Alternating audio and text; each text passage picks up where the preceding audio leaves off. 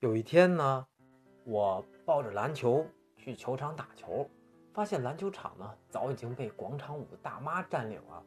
我就弱弱的上前询问呀，我说：“大妈，您看这儿是篮球场，你看能让我们打球吗？”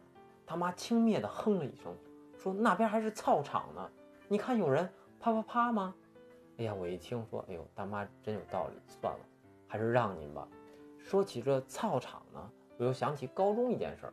就是高中的时候，每到晚上，学校的操场变成了情侣约会的圣地儿。室友呢就叫我晚上去操场看别人搞对象。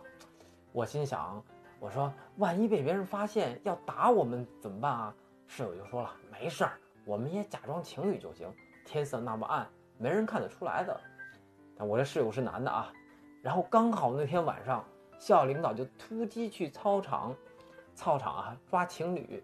然后第二天，学校通报早恋学生，男生十九人，女生十七人，然后我俩就在学校火了。